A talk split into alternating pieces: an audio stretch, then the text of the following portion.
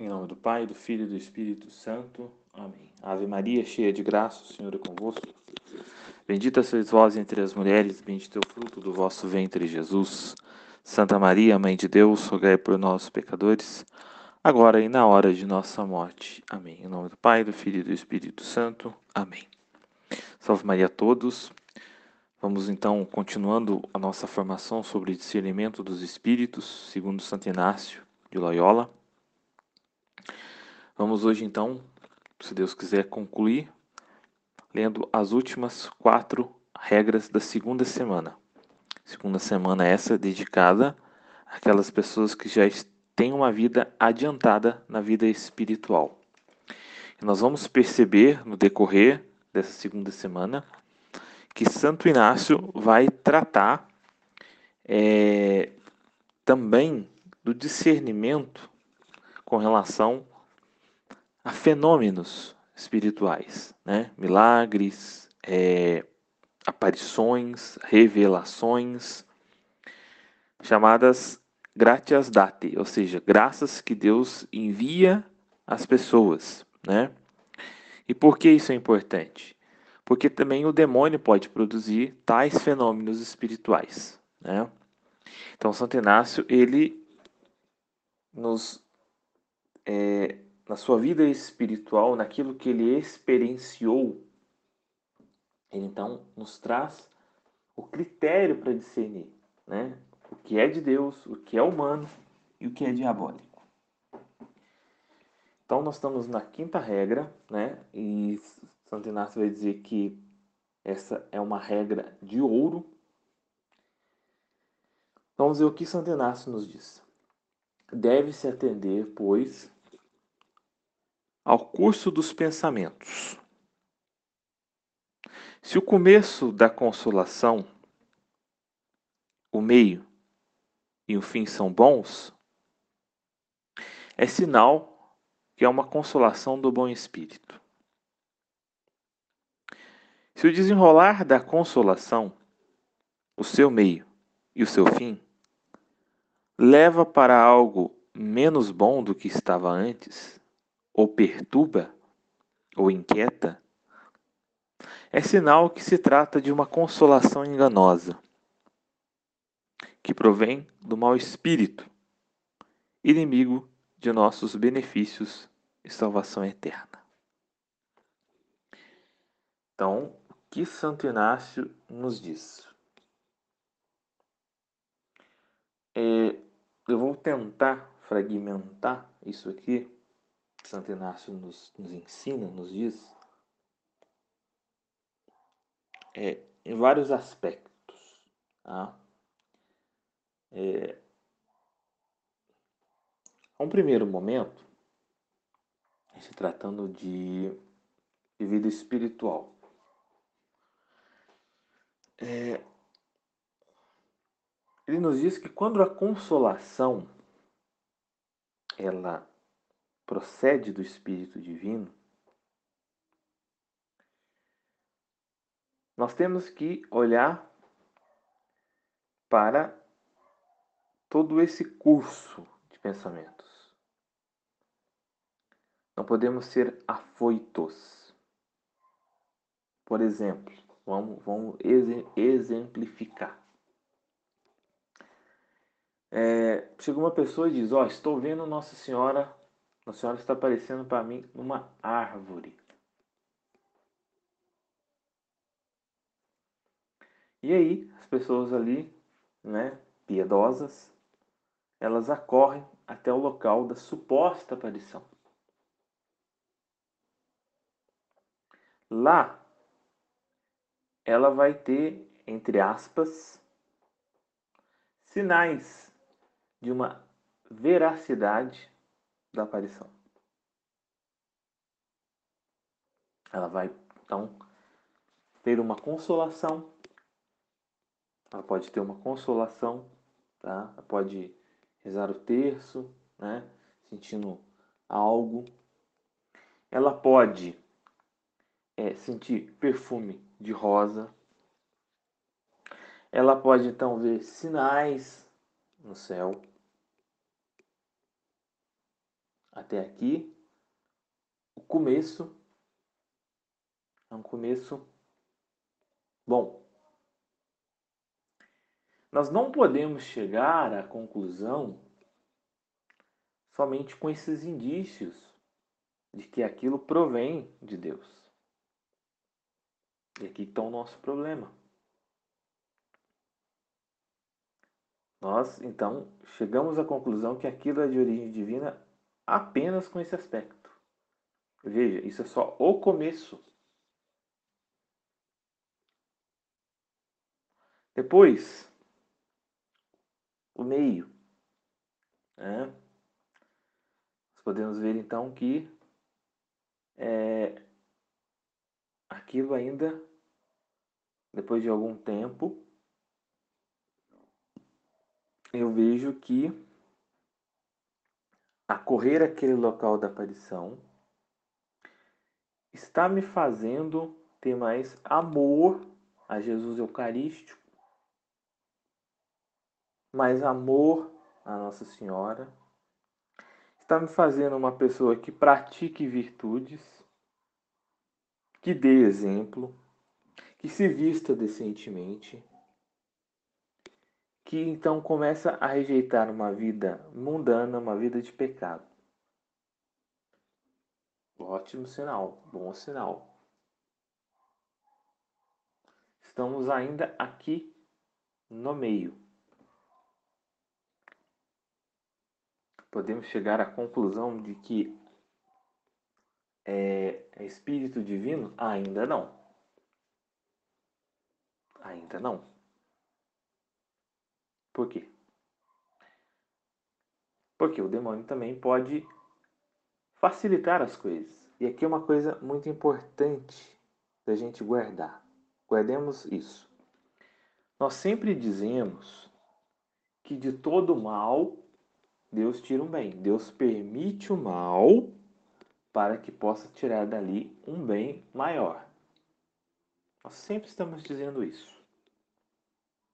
Porém, nós temos que entender que o demônio faz o contrário. Ele permite um bem para que possa tirar dali um mal maior. Repito, o demônio pode permitir um bem para que possa tirar dali um mal maior, o contrário do que Deus faz. Então, ele mudou de vida, tal. Agora, vamos até o final da coisa. Se nós então começamos a ouvir coisas contrárias à fé, dou exemplo. Suponhamos que a aparição seja no mesmo horário da, do sacrifício da Santa Missa. Nossa Senhora peça, pede que as pessoas então venham até a aparição. Isso não é de Deus.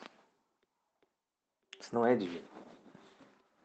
Mesmo as pessoas tendo a consolação inicial, vendo, sentindo, aquela coisa, mesmo a pessoa mudando, mesmo tudo isso, mas comece então ali a entrar coisas contrárias à fé. E a pessoa não quer acreditar que aquilo é contrário à fé, porque ela vai estar presa a todas as experiências sensíveis as quais ela ali o teve. Como se isso fosse critério de verdade. Então, nós temos que olhar para o todo. É o todo. Santo Inácio nos diz, né? É... E aqui também é um discernimento que nós podemos fazer, isso aqui já na ordem mais, mais prática da coisa. É, é sabermos entender o quanto que as coisas podem nos fazer mal. embora embora possa ser de algo que provém da própria igreja. Algo que provém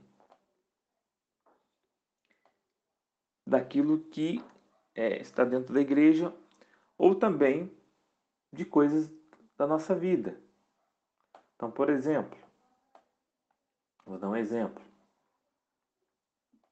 É, um namoro. Pode ser que seu namoro começou bem. Pode ser que o seu namoro esteja progredindo.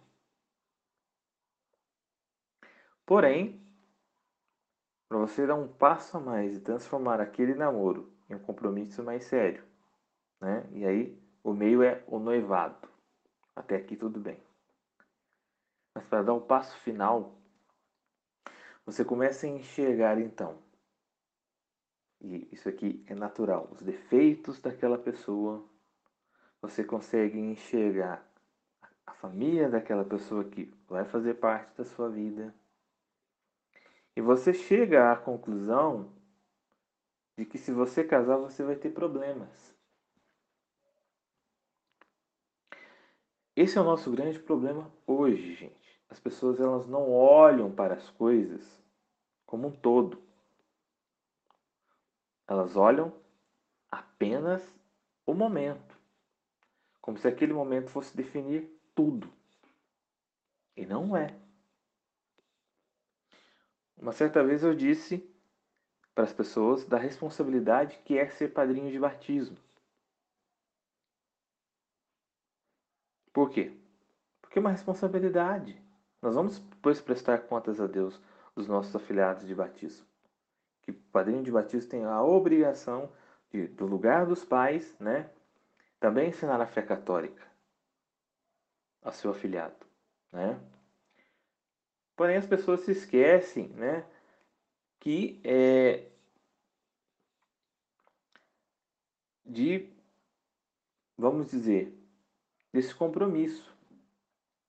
E aí qualquer pessoa vai lá, chama você para padrinho de batismo, uma pessoa que não tem uma estrutura familiar, pessoa que está vivendo de maneira irregular, uma pessoa que é, está vivendo é, fora da igreja, mas quer ir lá batizar a criança, nem tanto por fé católica, mas também por superstição.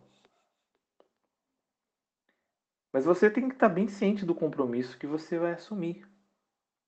E um dia eu dizendo isso, a pessoa falou, mas a criança não tem culpa. Mas eu disse a ela, a criança, ela não vai ser criança para o resto da eternidade. Ela vai ser criança para o resto da vida. E quando ela crescer?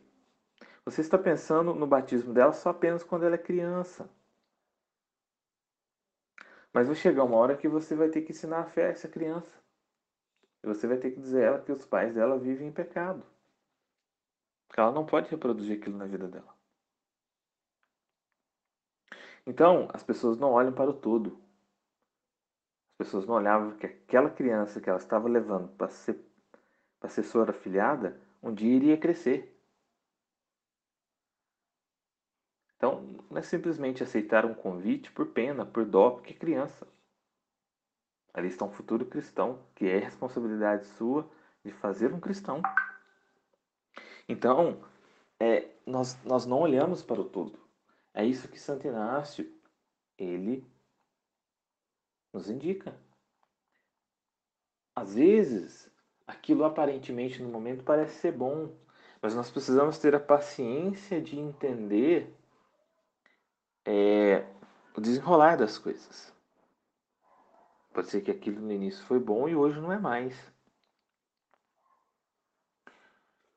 Então, é, para a gente não ficar só nesse âmbito espiritual, mas também nesse âmbito do nosso dia a dia, nós precisamos ter, ter muita maturidade com relação a isso.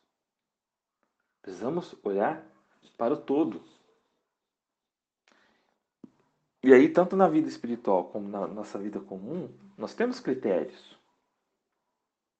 Nós temos critérios para poder discernir isso. E quais são? é aquilo que Santo Inácio ele nos, nos diz. É, Santo Inácio conta que ele começa então é, no seu tempo ele tinha que enfrentar é, um mundo que estava já contrário a Deus, um mundo onde estávamos saindo do teocentrismo que o homem era voltado para Deus e voltando para o mundo extremamente humanista que o homem estava agora no centro. E Santo Inácio então querendo ler as obras que tratavam desse assunto para poder então refutar ele começa a perceber que aquela leitura mais o prejudicava do que fazia bem à alma dele. A princípio, ele teve então uma inspiração de poder ler, começou a ler, compreender, começou também a entender e refutar, mas ao fim ele já estava percebendo que aquilo estava fazendo mal a ele. Aquilo tirava a paz, a tranquilidade, o perturbava. Volto a dizer, é que nós precisamos também ser, ser muito inteligentes. Nós não podemos ficar alimentando a nossa alma, a nossa fé, com coisas que nós sabemos que vai nos fazer mal. Então, por exemplo, é... vou dar um exemplo meu, para ficar claro para as pessoas, tá? Eu vou, vou me exemplificar.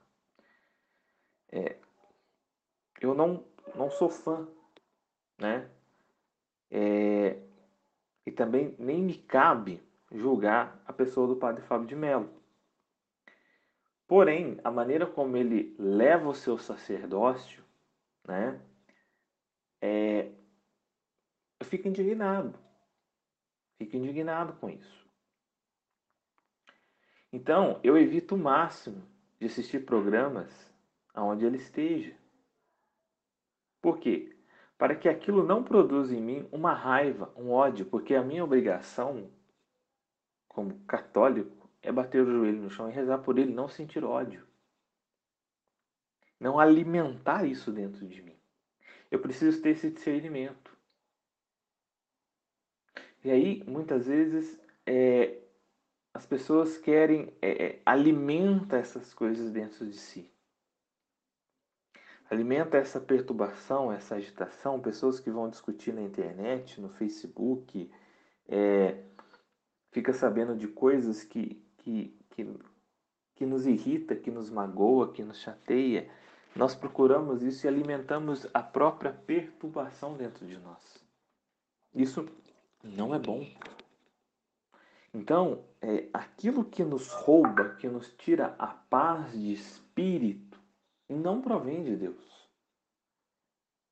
O Espírito Divino, e aí volta meu exemplo do, Fábio, do Padre Fábio de Mello, o Espírito Divino tem que me levar a não sentir ódio e raiva dele.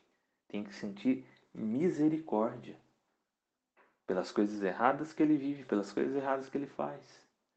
Isso, isso é o Espírito Divino. Enquanto o Espírito Diabólico quer me levar à raiva, ao ódio, ao desassossego.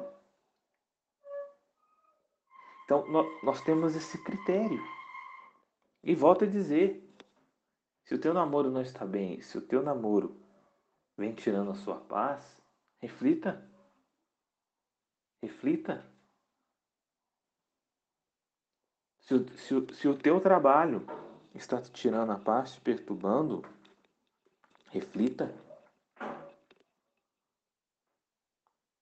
É lógico que nós vamos passar por momentos de tribulação. Se eu quisesse também sair do meu trabalho todas as vezes que eu tivesse perturbação e agitação, eu não parava em lugar nenhum. Mas nós temos que entender, nós temos que entender, e aqui está o critério de Santo Inácio, que nós temos que nos aproximar das coisas quanto mais elas nos levam a Deus. Quanto mais elas nos afastam de Deus, mais nós temos que afastar das coisas. Então, nós precisamos perceber isso dentro de nós. Nós precisamos ser atentos a isso. Vamos lá, vamos dando sequência. Sexta regra. Quando a presença do inimigo da natureza humana for sentida e conhecida, sua cauda serpentina e o mau fim a que induz, a pessoa que foi tentada por ele fará bom proveito se logo prestar atenção na cadeia de bons pensamentos que teve e o princípio deles, e como pouco a pouco procurou fazê-los descer da suavidade e gozo espiritual em que estava, para trazê-la à sua intenção depravada, para que com tal experiência conhecida e notada, guarde-se diante futuros enganos usuais. E qual que é então o discernimento de Santo Inácio? Examinai cada uma as vossas ações. É, o, o que, que é a característica da serpente? A característica da serpente é ela se esconder. Ela se esconde. E muitas vezes ela quer se esconder atrás de algo bom, aparentemente bom. Por exemplo, vou dar um exemplo para vocês, né? É, que eu já vi acontecer. É, suponhamos que um casal está em crise conjugal. Já vi acontecer, mas vou, vou me colocar no exemplo para vocês entenderem aqui. Um casal está em crise.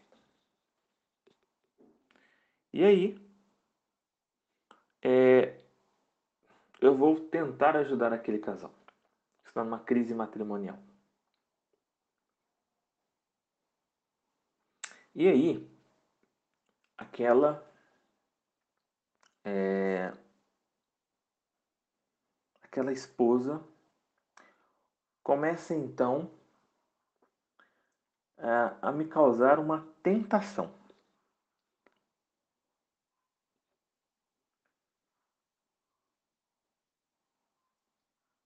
E aí, é, eu preciso entender, eu preciso entender, e aqui por isso que é muito importante nós examinarmos as nossas ações. É aqui que nós precisamos ser bem observadores. Ela me causa uma tentação. E eu vejo que ela me corresponde. Aquilo a princípio vai me fazer ter um, um gozo e um deleite. Eu, a princípio, rejeito, afasto essa tentação.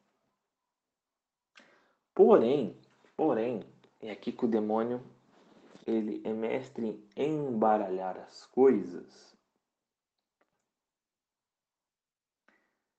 Me vem aquela inspiração, então, de poder continuar a ajudar. Mas veja, aí entra o examinar a minha ação.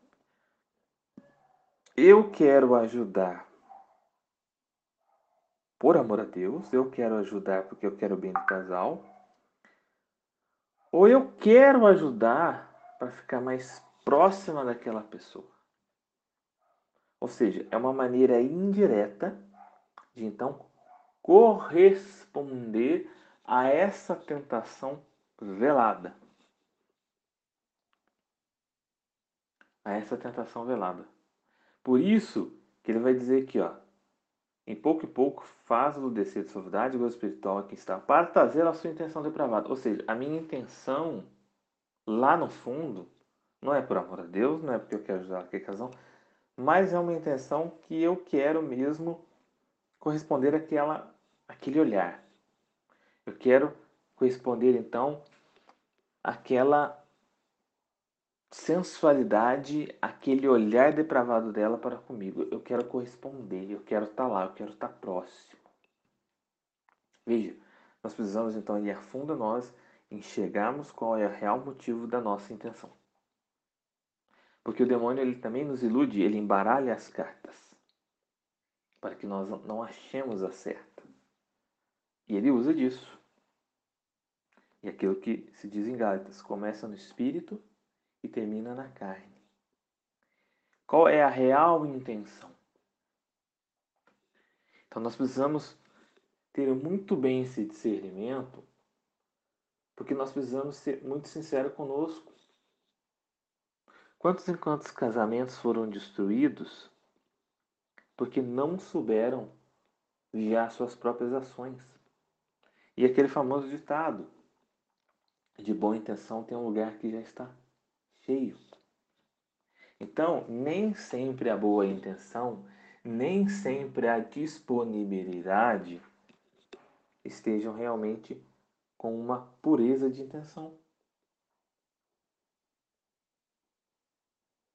E aí, voltando ao exemplo que eu dei, aquela mulher então diz assim: Olha, é, eu preciso conversar com você a sós, longe do meu marido.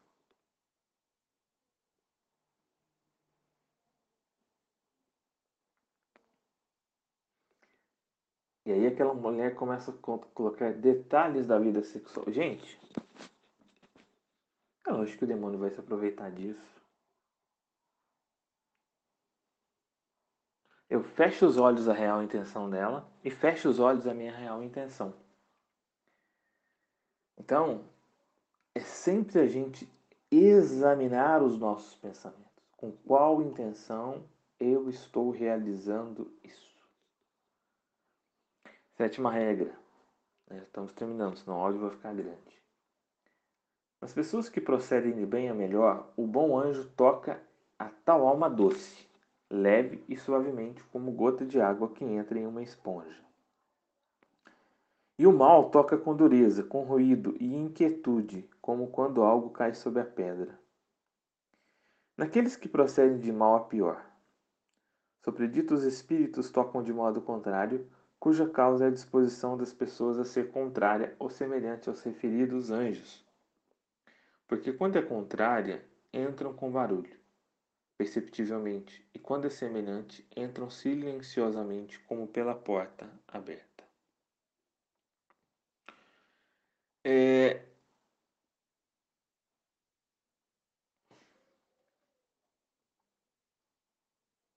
Nós precisamos entender como que as coisas de Deus elas agem na nossa alma.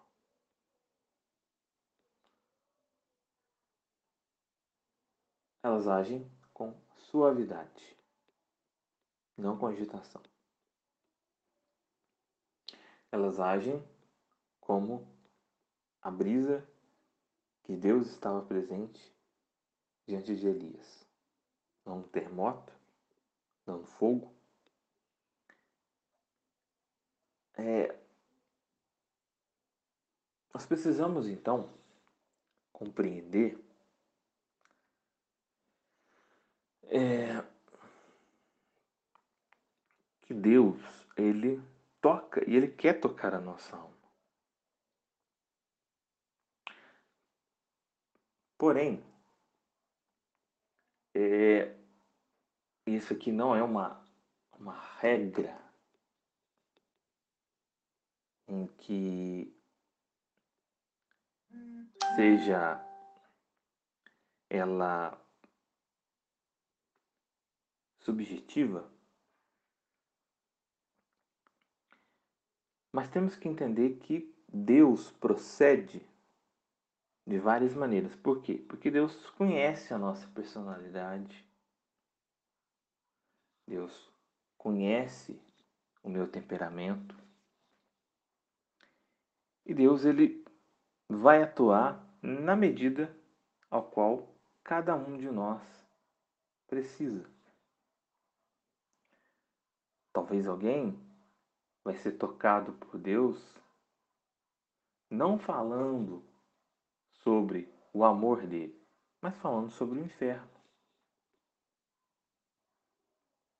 Outro vai ser tocado falando sobre a misericórdia. Outro vai ser tocado falando sobre a justiça divina. Embora as coisas aparentemente sejam diferentes, a maneira que ela vai tocar aquela alma é igual. É igual. A pessoa vai ouvir falar do inferno e vai ser tocada por Deus com suavidade.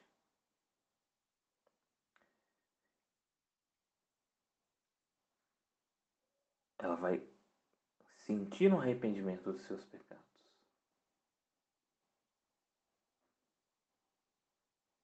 Veja, enquanto o anjo mau vai tentar dissuadir dizendo assim: não, Deus jamais lançaria uma alma para o inferno. Deus jamais condenaria alguém ao inferno. Aparentemente, traz um alívio, uma paz. Mas, e aqui está o detalhe, o detalhezinho da coisa, tá? Se aquilo que tal pregador muitas vezes diz, ele vai falar sobre o inferno, mas se aquilo o perturba, faz com que então ele sinta raiva daquilo, é um mau sinal de que o anjo mau está ali tentando colocar joio naquilo que está sendo plantado. Veja, nós precisamos, é, precisamos muito. E aqui está a dificuldade das pessoas hoje. As pessoas hoje elas não têm conhecimento de si. As pessoas hoje elas não olham para aquilo que passa dentro delas.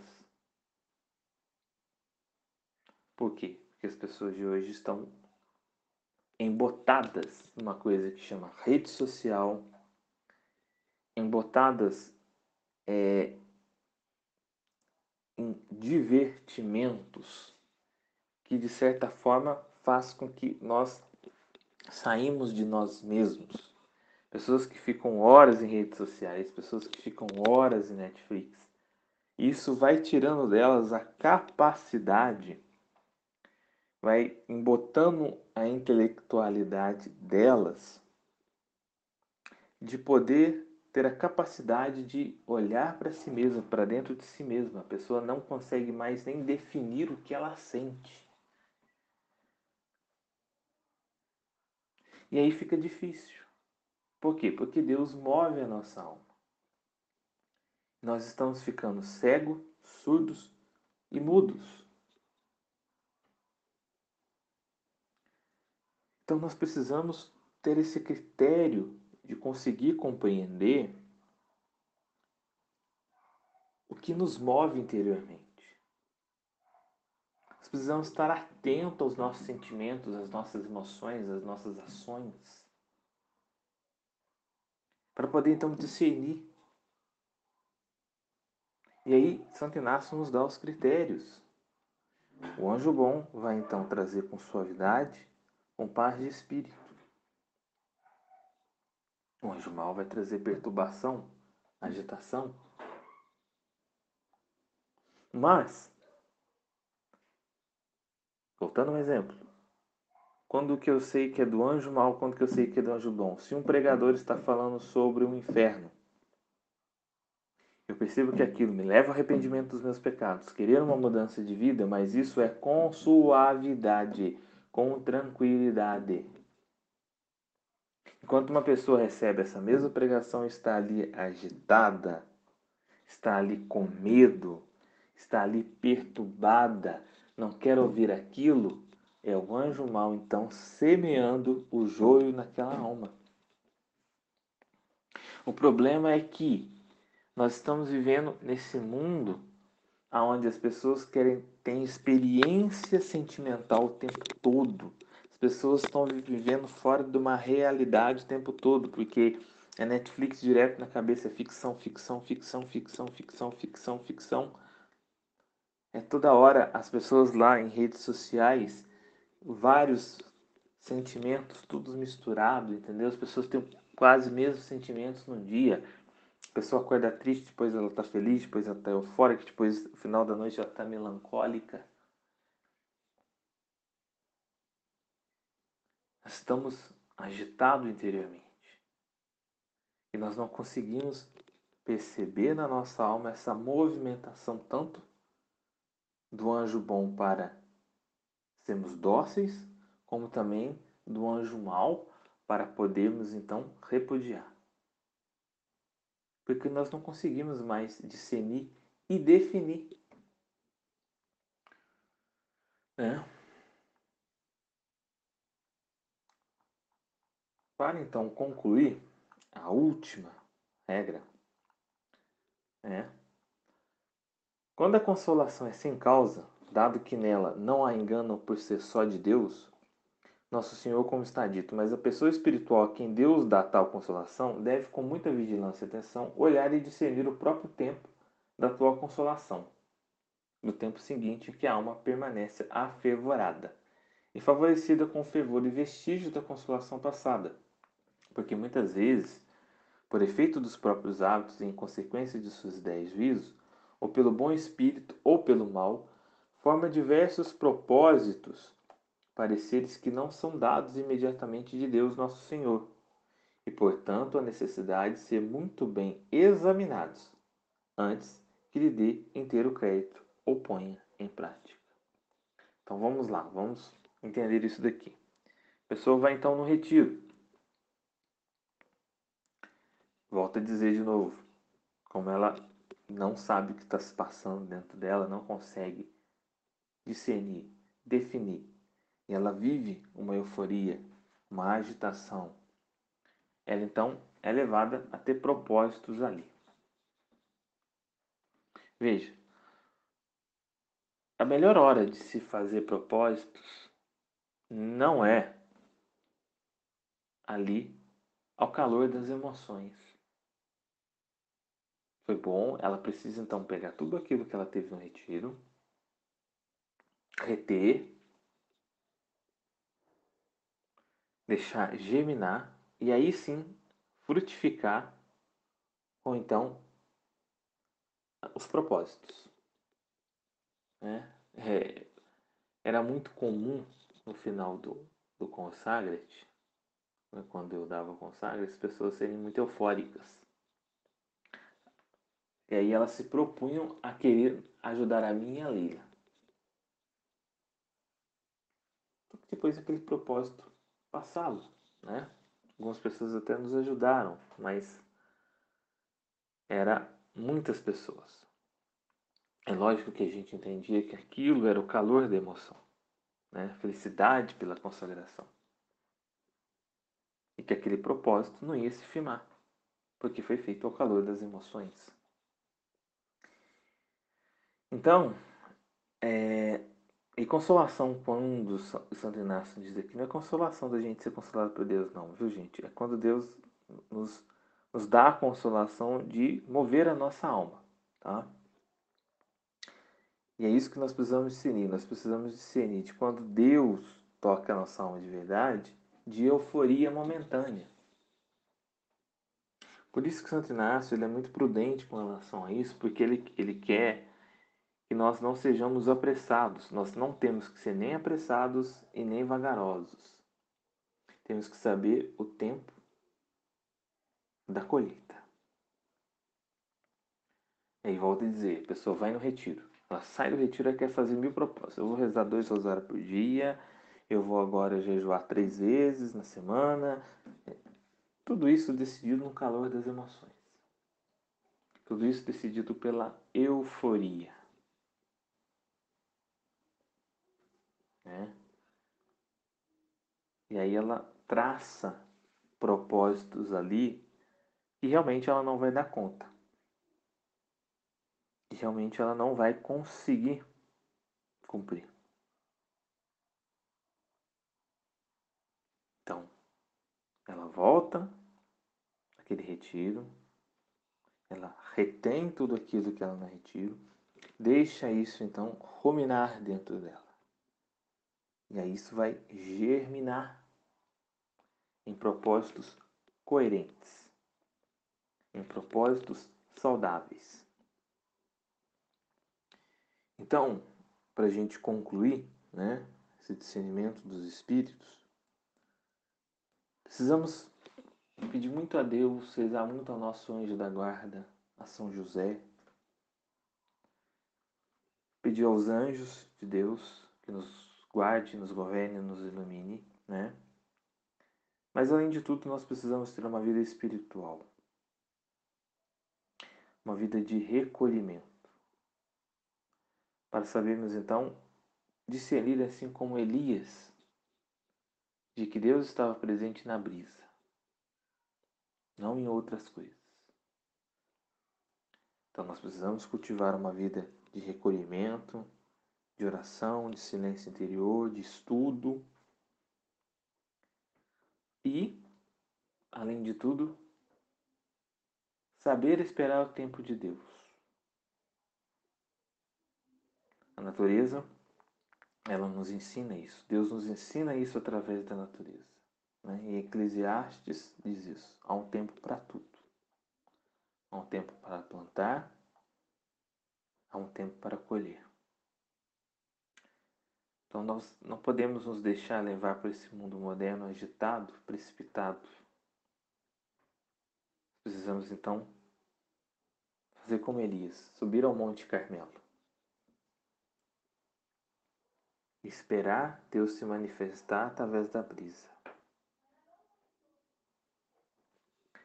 Então, meus caros, espero que tenha sido edificante para todos vocês. Tá? Se Deus quiser, nós vamos continuar a nossa formação, peço as orações, para tratarmos então do tema realidade pecado. Desculpem pelo áudio grande. Nós concluímos essa formação em nome do Pai, do Filho, do Espírito Santo.